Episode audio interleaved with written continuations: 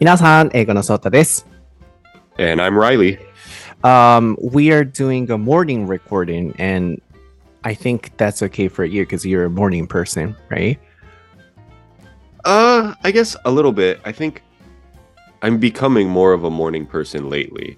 Oh, you are not?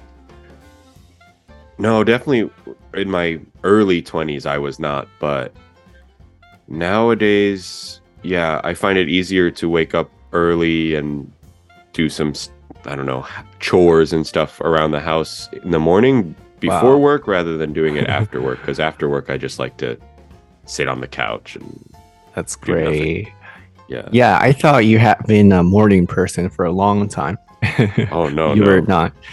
And yeah, we're, like oh, oh, sorry. sorry. Go ahead. in college, I would almost always wake up like as late as possible and then stay up really late doing all my work, like reading or writing essays or something. I would stay Mm. up till like 3 a.m., you know, writing an essay and then wake up at like noon to go to class. Yeah, that happens a lot. And you know, we're doing this morning recording because you're gonna have a Wahanam party today, right?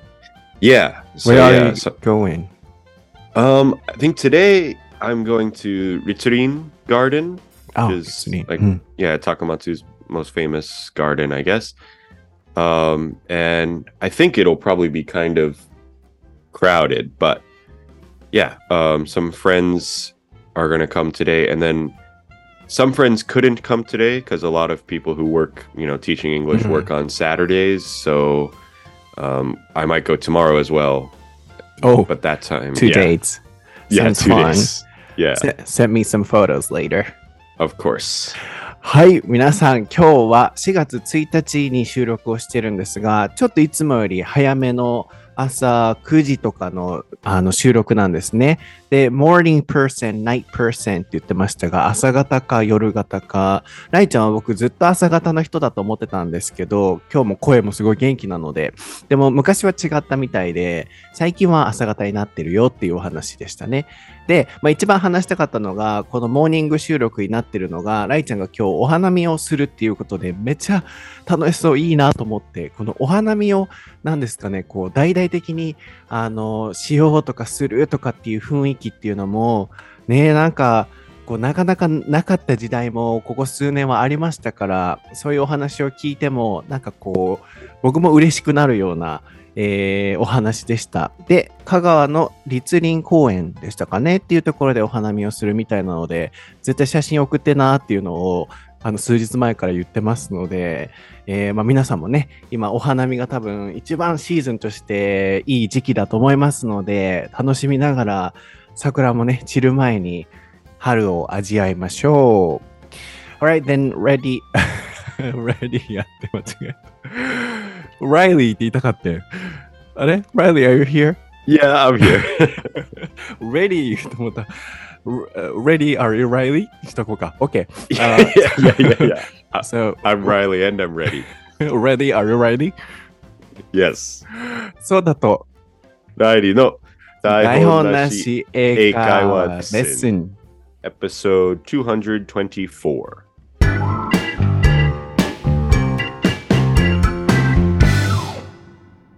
Alright, what is the topic for episode 224, Riley?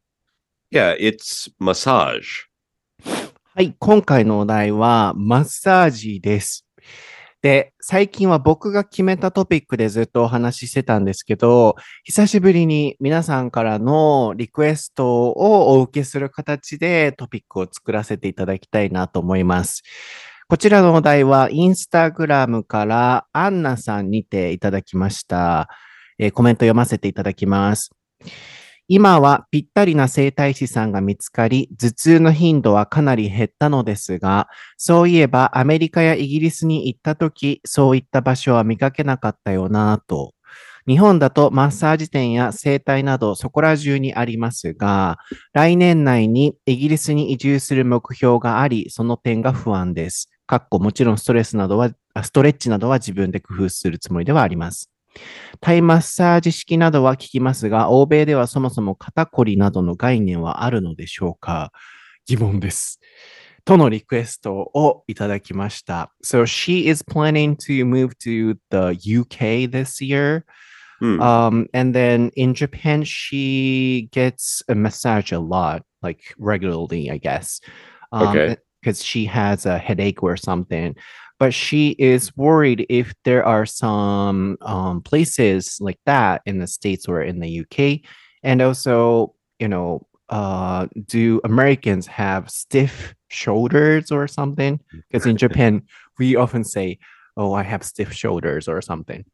So that's what we got for the request. Okay. Then, first of all, yeah, can you answer this question? Do you have stiff shoulders? Um, I mean, I guess sometimes I have stiff shoulders, but I don't know. I wouldn't say it's chronic. I don't ha- have it all the time. Mm, generally speaking, you know, how about generally, Mm. yeah, generally speaking, I would say, mm, I mean, sure, it can happen. People have stiff shoulders, but I think, like, in general, if people are complaining, stiff shoulders might kind of impression it means like you're tired, right? Kind of, and, and it Mm. shows up in your shoulders. I think more often people would say they have like a stiff neck or maybe uh like their back hurts or something like that would be more common way of like saying kind of I'm very tired. It's starting to mm, affect my body. Mhm. Mm. Then in Japan or Japanese people often say, "Oh, I have stiff shoulders," or "I have a stiff neck neck as well," but Hmm. you don't hear that that much in the states. Yeah, I I would say neck. Yeah, neck is more common, and then back as well would be more common ways of saying kind of like I'm tired. Mm. Yeah, Not shoulders. not as much shoulders. I think I, it could happen, of course, but I think it's not as common. ああ、interesting. 面白いですね。ちょっとまずここまで訳しましょうか。アンナさんがくださった質問に対して、まず肩こりとかは stiff shoulders を使いますね。ライちゃん、can you say the English Yep. ph- phrase, phrase again? Uh, stiff shoulders. Yeah, oh, I have or something. Or sure. Um, yeah, I have stiff shoulders, or my shoulders are stiff. うん。っていう形で、えー使います。こう、凝ってるっていうような、えーまあ、形容詞とともに、えー使いますね。で、ハブを使いますね。で、ライちゃんがこれもまたインスタグラム専用の台本なし、で 逆だ。台本なし英会話専用のインスタグラムに、えーこれを書いてくれてると思いますので、チェックしてみてください。で、I have stiff shoulders. あるいは stiff neck, you said? Yeah. こう、肩が凝ってる、首が凝ってるっていう時に使いますね。で、アンナさんの質問に答えると、あの、肩こりっていうよりは、えー首が痛いとか、首が凝ってるとか、あとは、my back hurts。えーこれは動詞として、こう何々が痛むの hurts が使われてますが、これもね、フレーズに言ってくれてると思いますが、背中が痛むっていう時に、えー使います。ちょうど僕も昨夜、ここ数日ね、背中が痛くて、ちょっとインスタストーリーでずっと載せてたんですけども、起き上がるのも痛てみたいな感じで、my back hurts っていうのを載せてました。なので、痛みとか、その、うん、凝りとか場所とかによってこういう使い方って若干変わったりする時もあるので、まあ、ここら辺も覚えておいてもらえたらなと思います。でも面白いなと思ったのが、肩こりってあんま言わなくて、首とか背中の方がよく言うっていう、ここがなんでだろうっていうのをちょっと僕知りたいので、今から聞いていきたいなと思うんですけど、So, I want to talk about why there is such a difference in Japan and- and in the States. Like, um, Japanese often say I have stiff shoulders, but Americans say neck or back, right? Yeah, I think so. I why is a hard question. I, I really have no idea why, but it's I think maybe when they say neck, they're maybe talking about the same thing as having stiff oh. shoulders, but they just say neck instead of shoulders. I I, I don't know. Because mm-hmm. uh, in Japan we say kusigaitai or something, but in English lower back or something, right? Or back itself. Yeah, I mean, yeah, if you say my back hurts, it's usually talking about your lower back. Oh, right? lower back? Yeah. Oh. Okay, then how about the upper part? Do you Upper part, Mhm. like the part kind of behind your shoulders, I guess, like that part. Mhm, mhm, mhm. Um, I don't know. I think that's, mm, yeah, not so common to be Oh. stiff or mm, sore. Sure, if you like work out or something, but just from like work and being tired, I don't know if that's something people talk about a lot. Uh-huh. Because uh, there is a bone around the shoulder. In Japanese, we say kenkokotsu, but I don't know how to say in English, but you know, shoulder. Mhm. Is it the one in the front of the shoulder? Uh, front? I- I- Is it front? I'm not sure. Oh, not front, back Back. Oh, is that your shoulder blades? Maybe Shoulder blades? blades like B L A D E S. Oh, I, I don't know it. ちょっとそれは It's 僕も、 like- うんうん Can you explain I can it? explain it. They're the the two kind of bones that when you move your shoulders front and back, you can Mhm. sometimes you can see them moving. Yes. They're like kind of a I don't know, almost kind of round shape. うんうん That yeah, those are your shoulder blades. Mm, shoulder blades. Uh, blade on a blade on him. Shoulder blades. Yeah. How about that parts? You know, um, do they hurt? Do they hurt? Um, or stiff? Yeah, I, I guess maybe sometimes I, I I I do know that. Yeah, like when people get a massage, that's often a part that people massage. Mm. Um, but my, sh- my shoulder blades are stiff. My shoulder blades hurt. Because we say that a lot. Yeah. I I mean, I could imagine hearing that. I've probably heard that before, but I don't think it's something that's like really in the culture as much as it seems to be in Japan. Mm-hmm. めっちゃ面白いわ。その肩こりとかね、に悩むというか、もう肩こりしんどい人にとったらこれめっちゃ面白い話なんじゃないかなと思うんですけど、まず、肩甲骨って、そもそも僕も英語でどういうかわからなかったので、今日勉強になったんですけど、shoulder blade っていうみたいですね。で、oh, do you use the word a lot in English? shoulder blade? Um, yeah, I mean, I, I that's the most common way to talk about that bone.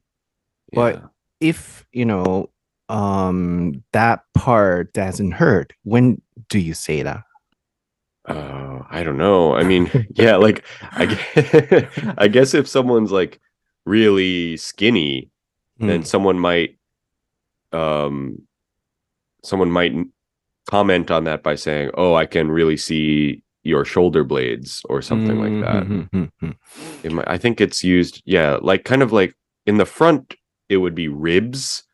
If Mhm. someone is really skinny and you can see their ribs, you would comment on that. And kind of similarly in the back, the shoulder blades might be a marker to say, like, oh, this person's very skinny. I can see their shoulder Mhm. blades. ribs もスペリングお願いしますね。あの、タイピングをお願いします。あの、リブは皆さんもわかるんじゃないかなと。あばらとかね、肋骨とか。 で、いや、僕解説しようと思ってふと疑問に思ったのが、あの、肩甲骨凝ってるっていう概念がそんなアメリカではないっていう話だったので、ってなったらこの shoulder blade をいつ使うのっていう、肩甲骨凝ってるわとかって言わんってことはいつ使うのやろうと思った時に、今いつ使うのっていう質問してたんですけど、例えばすごく体が細い人がいたとして、やっぱり細いとその骨がこう浮き出てるので、肩甲骨が見えてるとか、あとはあばらが見えてるとか、やっぱりそれくらいの時に使うぐらいかなっていうお話でした。なのでちょっとお話を戻すと、あの、日本って結構肩甲骨が凝ってるとか、マッサージ行ってもさ、肩甲骨凝ってますねって言われるのよ、ライちゃん。We get a comment like from the um, massage person, like, um, you know, you have stiff uh, shoulder blades って言われんねん。肩甲骨を凝ってますねって。聞いてる Yeah. uh, そう。 I think if you went to a massage place Mhm. they might comment on that, but I think yeah, it's it's not as common for I guess people to talk about it in their daily lives. I, mm, I'm sure they do. I'm sure it happens, but I don't think it's as common as うんうんうん as it is in Japan. うん。はい。っていう、まずここまでがね、すごい面白いですよね。こう、凝ってるっていう概念がそもそもどこを指してるかが違うと、あの、日本だと、その肩凝ってるって言いますけど、アメリカだと首で、ライちゃん曰くその首っていうことで、もう肩とかも全部大体指してるっていうお話でした。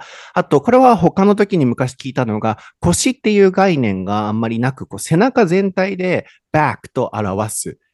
ので、こう日本って結構、それこそ肩の方が痛い、肩甲骨が痛い、背中が痛いっていう背中を二分割しますけど、結構英語ではバック全体で指すんですよね。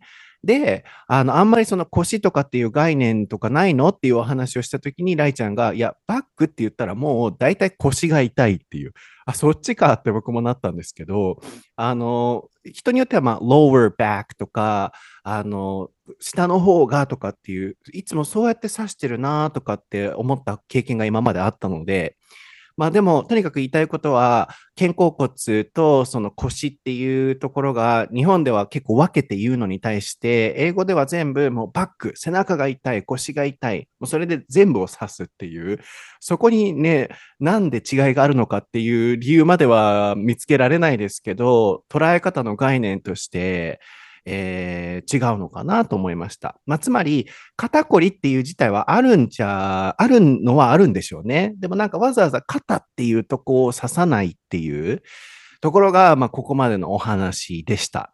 で、なった時に、I wanna move on to the next question. Like, um, do you guys have massage stores? Stores? Not restaurants, I know. Um, Yeah, we would call them massage parlors, I think. Parlors! Yeah. ブルックリンパーラーみたいな感じですね。あの I、don't know Brooklyn parlor. What's that? my favorite cafe 。 Oh, really? そう僕の好きなカフェ、ブルックリンパーラーっていうあのカフェがあるんですけど、parlor って originally what does it mean? I think good question. I'm not sure. I know some ways it's used. So it's often used as like a huh. You'd have like a there's like a beauty parlor, you could say, would be like Mhm. another word for like a you know, like a place where you get a haircut or where you Mm. get your mm, I don't know, you get some kind of facial treatment, like a cosmetic thing Mm. um massage parlor um i think it's not so much used anymore Mm. But parlor used to be a word for like the living room. Mm-hmm. Like there's another word like parlor games is an expression, mm. maybe kind of an old one that means like games like charades or you know charades. Sh- uh, no, no. Uh, charades is like a game where you use gestures to kind of hint what um okay let me explain a different way so mm-hmm. there's like a word that you want to express to your team mm-hmm. and your team has to guess the word but you're not allowed to talk you're only allowed to use gestures hmm. that's called charades oh that's charades yeah i know the game but i don't yeah. know i didn't know how to call it charades charades oh. yeah and so that's like a parlor game the idea of a parlor game i guess is it, it's like a game you would play at a party you mm-hmm. would play mm-hmm. it with friends in your living room or in your parlor. But mm-hmm. yeah. So mm-hmm. yeah parlor is means some kind of room i guess. But mm. yeah we use beauty parlor massage parlor um i think for some i think we also say ice cream parlor for like ice cream mm-hmm. shops but mm-hmm. yeah i don't know. It's so it's some kind of room or shop. Hmm. I guess. How about massage salon? Yeah, I was thinking about that too, because obviously beauty salon, um, hair salon. Mm. I imagine you could say massage salon, but it's not so common, mm. I hmm. think. Parlor. Parlor. Oh.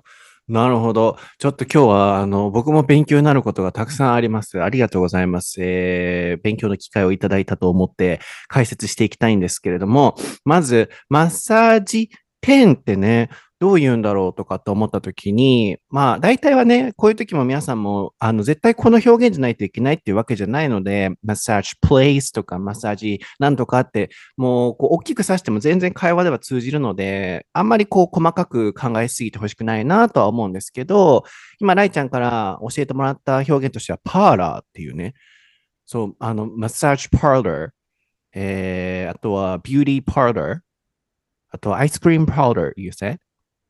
Yeah, ice cream parlor. Yeah, we Mm. would say that. っていう、あの、まあ、大体この単語にこれがくっつくみたいなね、単語ってありますから、こういう時にこのパーラーは、あの、つくと。僕はブルックリンパーラーでしかこのパーラーって言ったことなかったんですけどね。まあ、ここでくっつくと。で、そもそもパーラーってどういう意味って、僕もこう、パーラーって聞くけど、どういう意味ってなったので、あ、どうした？I think I'm, I'm gonna have to check this, but I'm thinking that parlor Mm. Comes um so in French, the word for speak is parler, right? Pa- parler. My French is Mhm. not so good, but basically to speak is has the word parle in it. Mm. So I think parlor is a place where you talk. So that's why it was like the word for living room うん。and maybe also like a beauty salon would be a place where you like go maybe with your friends or you talk to your hairstylist or something. Mm-hmm. So I mm-hmm. think that word parlor actually comes from talking. Mm-hmm. Then parter uh, originally means party. Um, I guess I. Eh. Okay, I looked it up. This is kind of a confusing history, but uh. apparently, a parlor was originally a word used for monasteries. You know what a monastery is? No. It's where monks live. Uh-huh. Like uh, you know, like old um Christian monks mm. who would go and live in like kind of like a church. Mm. So the parlor was the room where they were allowed to speak. Most mm. of the mm. time they couldn't speak. Mm-hmm. So anyway, yeah, basically it means a talking room. Mm-hmm. なるほど。ちょっとごめんなさい。メモを全然取ってないので、記憶どこまでできてるかわかんないんですけど、えっと、まず、ソライちゃんが今、あーって言ったから、マッサージ受けてるのかと思った。I thought you were getting a massage. で そう。っていうツッコミはスルーされたので、ちょっとそこをまず拾った上で、えっと、パーラーってね、言いますけど、どういう意味っていう元々のそのお話から、えーっと、まず言っていたのは、えーどこかの部屋を指すという、えー意味だと。で、最近はそんなに言わないけれども、昔はパーラーといえばリビングルームを指していたと。でなんでかっていうと、シャレイズでしたかね。あの、ジェスチャーゲームですよ、日本でいう。あの、こうジェスチャーでこう、これ何？ってクイズする、あれを、まあ、リビングルームでやっていた。You were playing the game in a living room. That's what you said, right? Right. うん Yeah. リビングルームでやっていた。そこから、あの、パーラーっていうのは、あの、リビングルームを指す。で、そこから、まあ、場所を指すっていうところから、部屋、あ髪の毛を切ったり、えーマッサージを受けたりする場所、部屋っていうところから、パーラーが場所を指してると。で、ライちゃんが、はーって言った後に言ってくれてたのが、フランス語で、パ、パレイって言ってたっけ？Yeah. Parlay. うんパレイで、あのーえっと、パーティーを指すと。で、パーティーといえば、その、お話をする場所。そこから、あの、パレ、パーダーっていうのが派生して、こう、話すっていう意味になって、マッサージサロンであれ、髪の毛を切るところであれ、こう話しながらね、施術受けたりするっていうところから、パーラーがそういう場所で使われる語源になっているっていうお話でした。ただもう一個、あの、もともとはじゃあそれパーティーっていう意味なのっていうお話を今聞いたところ、返ってきたのが、monastery, you said? Yeah, monastery. monastery っていうのが、もうこれもちょっと何やその単語と思ったんですけど、あの、宗教的な用語だと思うんですけど、文句、あのーえっと、その宗教の、えー場所、チャーチとかの場所で、ちょっと日本語の言葉が浮かばないんですけど、まあ、その、あの、お祈り、あの、まあ、ってしてる、お祈りしてる人たちが入って、そこの部屋だけではお話ししていいって許可されていた場所っていうのが、もともとその、パ、パレイって呼ばれ、パレイ ?Is it パパレイ？Yeah, parlay is speak and then parlor would be the room. うんうん。そう、パレイっていうのは、ここでは話していいよっていうふうに決められていた場所。そこからまあ話すっていう意味もあり、そこからまあどんどん派生して、フランス語から派生して、パレー、話すだったり、えー、パーラー、そういう話す場所とかに派生していって、あの、ブルックリンパーラーが出来上がったっていう、まあ、成り立ちですね。なので、まあ、マッサージの場所を指すときは、あの、マッサージパーラーとかを使ってくださいねっていう、えらい、long explanation や。めっちゃ長なった思ったわ。いやいや、大丈夫やけど、僕は大丈夫やねんけど、そう、皆さんからしてめっちゃ長いなと思ってるかもですけど、っていう語源があると、こうやって語源と覚えるとね、あの、面白いと思います。ってなった時に、so, the main question is, um, like, do you have massage parlors a lot in the States? Yeah, so I think they're pretty common. I mean, most towns will have one, mm. but I've never been to one. I've never gotten uh, like professional massage. Um, and I don't know many people who have. Mm. Um, but they're certainly common um, for some people. And I think like maybe more so women will go as part of like a spa or something. Like mm they'll go in for a whole day and it'll be kind of like a mini vacation or something, maybe with friends. And they'll go and they'll get like some kind of uh, skin treatment, you know, like where they have some kind of white cream on their face and they put cucumbers on their eyes and they're wearing like a, a white towel and they do that and then they they get a massage probably and then there might be like a some kind of hot tub, kind of like an onsen, you know, like a hot mm. bath. Um, yeah, so that that's kind of one way that like massage happens in like America. Mm. So it's kind of spa. That's called spa. Yeah, that would be called a spa. Mm. Then, then I don't think that's a kind of um, massage for Japanese. Right. It's oh. it's more of like a whole vacation that includes a massage. Because mm. in Japan, you know, when you're walking down the streets, maybe you'll find lots of massage parlors, like mm. uh, 90 minutes, blah, blah, right. yen or something. So not that. Not like so, that. Mm.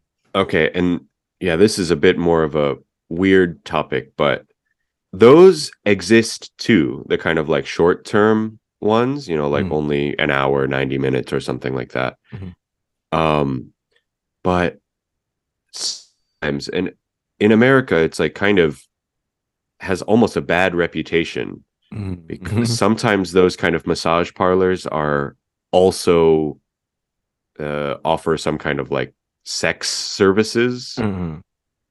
you know? Mm-hmm. So the even the term massage parlor i think is like 50 50 could be just a massage and could be you know more than a massage うん面白いですね。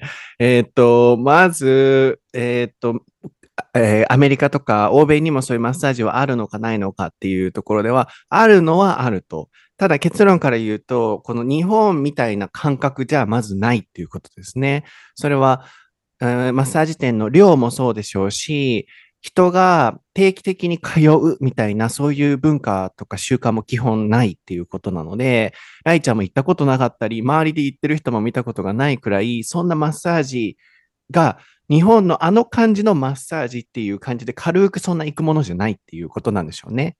で、ライちゃんが思い浮かぶのは、そのマッサージもしてもらって、で、目にキュウリ乗せて、で、顔になんかクリーム塗ってっていう、ああいうスパみたいな、女性が、あの、旅のちょっと、あの、休息で旅行中にやるような、あそこに含まれてるマッサージみたいなイメージがあるくらい、こう、日常的にそんなマッサージを受けに行くっていう、まあ、生態とかね、日本では生態って言うとピンとくるかもですけど、生態受けに行ってくるみたいな、ああいう感じではないっていうことですね。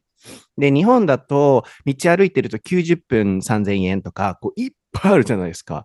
ああいうのはないの？って聞いたら、あるっちゃあるんだけれども、ちょっと、その、なんていうのかな、セクシュアルな、あの、サービスもしてくれるような、うん半々そういうところにちょっと分かれてるので、マッサージだけっていうところを見つけるのが難しかったり、そういうのも混ざっているっていうお店なので、ちょっと bad reputation、これも打っておいてもらいましょうかね。あの、うん、あんまりいい評判じゃないお店とかも、そういう90分なんぼとかって書いてあるところは、アメリカにはあるっていうお話でしたね。なので、then what do you think she should do? Or, you know, those people who have stiff shoulders should do in the States if they want to get a non-sexual treatment. so I think if you want to like guarantee that it's uh non-sexual, there will be places that might call it like massage therapy mm. or something like that. And that will probably mean it's more um, specific to some kind of problem. Like if, you know, um, if you constantly have back pain or shoulder pain or something like that, then maybe you would go to a massage therapist mm. to get um, to get a massage. Um, other kinds of things are like like a chiropractor. Have You heard of that? No. Um, it's a chiropractor is it's it's like kind of a medical treatment um and it's usually involving the back um sometimes it can be kind of strange like they'll do things like popping your back where mm. they'll put some pressure on your back and you will hear your back like like pop mm. um so it can be kind of strange but sometimes they will get just give like a normal massage which i think is fine um, chiropractor is Chiropractor is the name of the person who gives you a massage and works works on your back, does some kind of treatment to your back that is like mm, it's almost like um acupuncture or something mm-hmm. like that. It's mm-hmm. like kind of what would you say like alternative medicine, right? Mm-hmm. Like um but usually at that kind of place, you can also just get a massage. Mm-hmm Maybe that's kind of close to seitai ishi, seitai yeah. in Japanese. Something like that. Mm, yeah. Chiropractor. あなんかカイカイロプラクターって初めて聞いたんですけど、あそれはそもそもどんなんなんやろうなっていうのはちょっとあるんですけど、so chiropractor is a person, then chiropractic is the treatment. Um, you know, I'm not sure how to make it the treatment. I yeah, what is the difference? You know, getting a massage and chiropractor. Yeah, that's a good question. Chiropractor is is is more kind of medical sounding. Mm-hmm. It's, it's, not really medicine, like they're not really a doctor or something like that, but mm. it it sounds more medical and it's often to like fix or try to fix some kind of back problem, like with with your spine. Mm. Mm-hmm, um, mm-hmm. yeah, I think the the the practice you might call it chiropractic or chiropractic. I'm not even sure. Mm. But the, usually we just say go to the chiropractor. Uh-huh. And you know, massage is like uh, you know, for re- relaxing stuff. Right. Uh, so Okay, okay. Um, aroma, you said so? Mm, I mean, different ex- different way, like aroma massage. I don't know if I mentioned it, but that's a thing. Yeah. Uh, do you know it? Aroma massage. Yeah, yeah, yeah. That's also you know called massage. Then it's kind of you know for relaxing. So chiropractor and massage are kind of different things. Yeah, kind of different things. I think. Mm-hmm. So yeah, for was her name Anna? Is that right? the user who asked the question. Mm-hmm. yeah, know. Uh, or for people who are going to America or the UK and want to get a massage. Um, there are some places, obviously, that will offer it. You can find it, and I think, you know, it's fine. I think, but if you want to find like a good one, you might want to ask at like a gym or something like that. Where are the good ones for um, getting muscle pain relief or Hmm. back pain or shoulder pain relief? Maybe like a gym or somewhere like that might have people who know about that. I think. うん。OK です。今、うん、あえてちょっと訳さず全部をまずは聞きたくて全部聞いてたんですけど、今からちょっとまとめていきたいんですけど、まず、えーアナさんの回答にご回答するのであれば、あの、そういうマッサージも少ないけどあるのはあるので、いいところをちゃんと探してみてほしいと。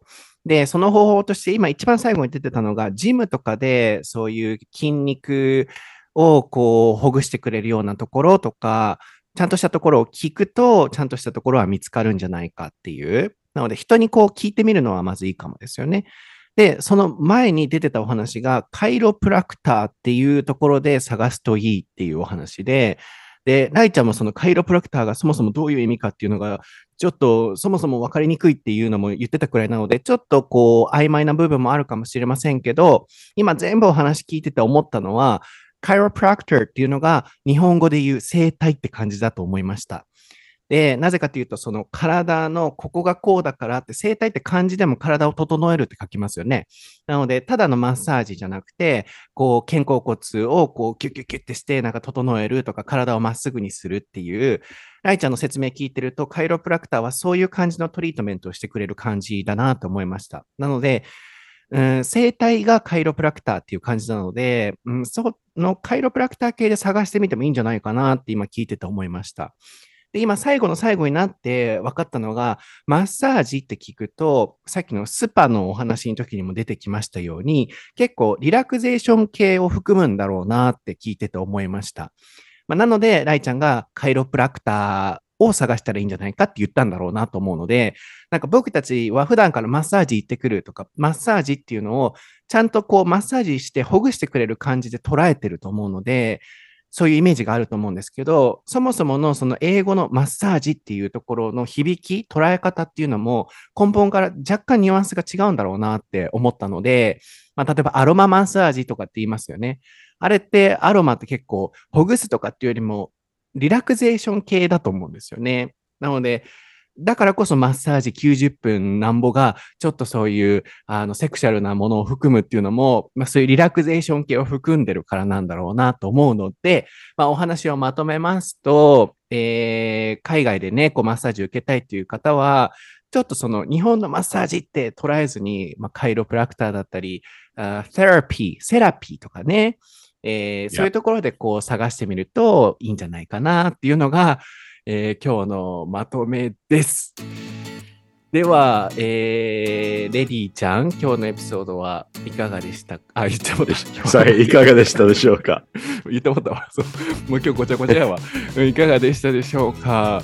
なんか、体のこととか、そういう、なんだろうな、マッサージって独特なこう、分野だと思うんですよね。ってなると、こんななんか知らない単語あるんだなって今日、あの、僕自身も勉強になりました。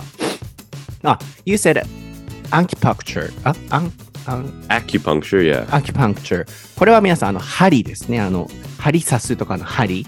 なので、そっちでも言ってみてもいいかもしれませんよね。さっきそうだ、その単語も言ってて、その単語は知ってたんですけど、ちょっと解説忘れてたなと思ったので、そう、でも、それ以外のなんか、えーそんな言い方するんだって、shoulder blade とか、うーんと、何でしたっけ、えーっと、chiropractor とか、あとは parlor とかね、すごいなんか、うん、僕も勉強になったので、あの一緒に皆さん、えー覚えましょう。こうやって語源とかいろんなものと絡めて覚えると覚えやすいでしょうし、こういう、なんだろう、この業界でしか使わないとかっていう単語ってたくさんあると思うので、そこってね、なかなかこうやって機会がないと覚えれないと思うのでね、えー僕も今日いい機会をもらえたなと思って、皆さんと一緒に覚えたいなと思います。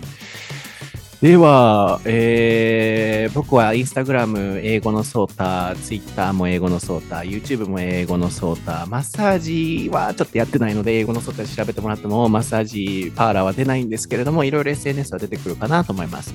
で、ライリーはライリー・サルバン XD で調べてもらうと出てくるかなと思います。Hashtag question, can you quickly make it Riley? あと、Um. Yeah, I don't know. I don't know. Mm, Yeah. So if Riley experiences the first, very first massage um, in Japan, you know, which one would be your recommendation? oh, sure. I like that. Yeah. What what kind so- of massage should I get? そうそう、例えばタイとか、それこそあのアンキーパクチャル、アンキパクチャー、あとはなんとかとかいっぱいあると思うので、ライちゃんにこのマッサージおすすめだよっておすすめできるぐらい、皆さんのおすすめのマッサージは何ですかにしましょう。では、えーちょっとオンライン収録が40分以内っていう制限がありますので、あと1分未満なので終わりましょう。では、今日もありがとうございました。また次回のエピソードでお会いしましょう。バイ。Bye.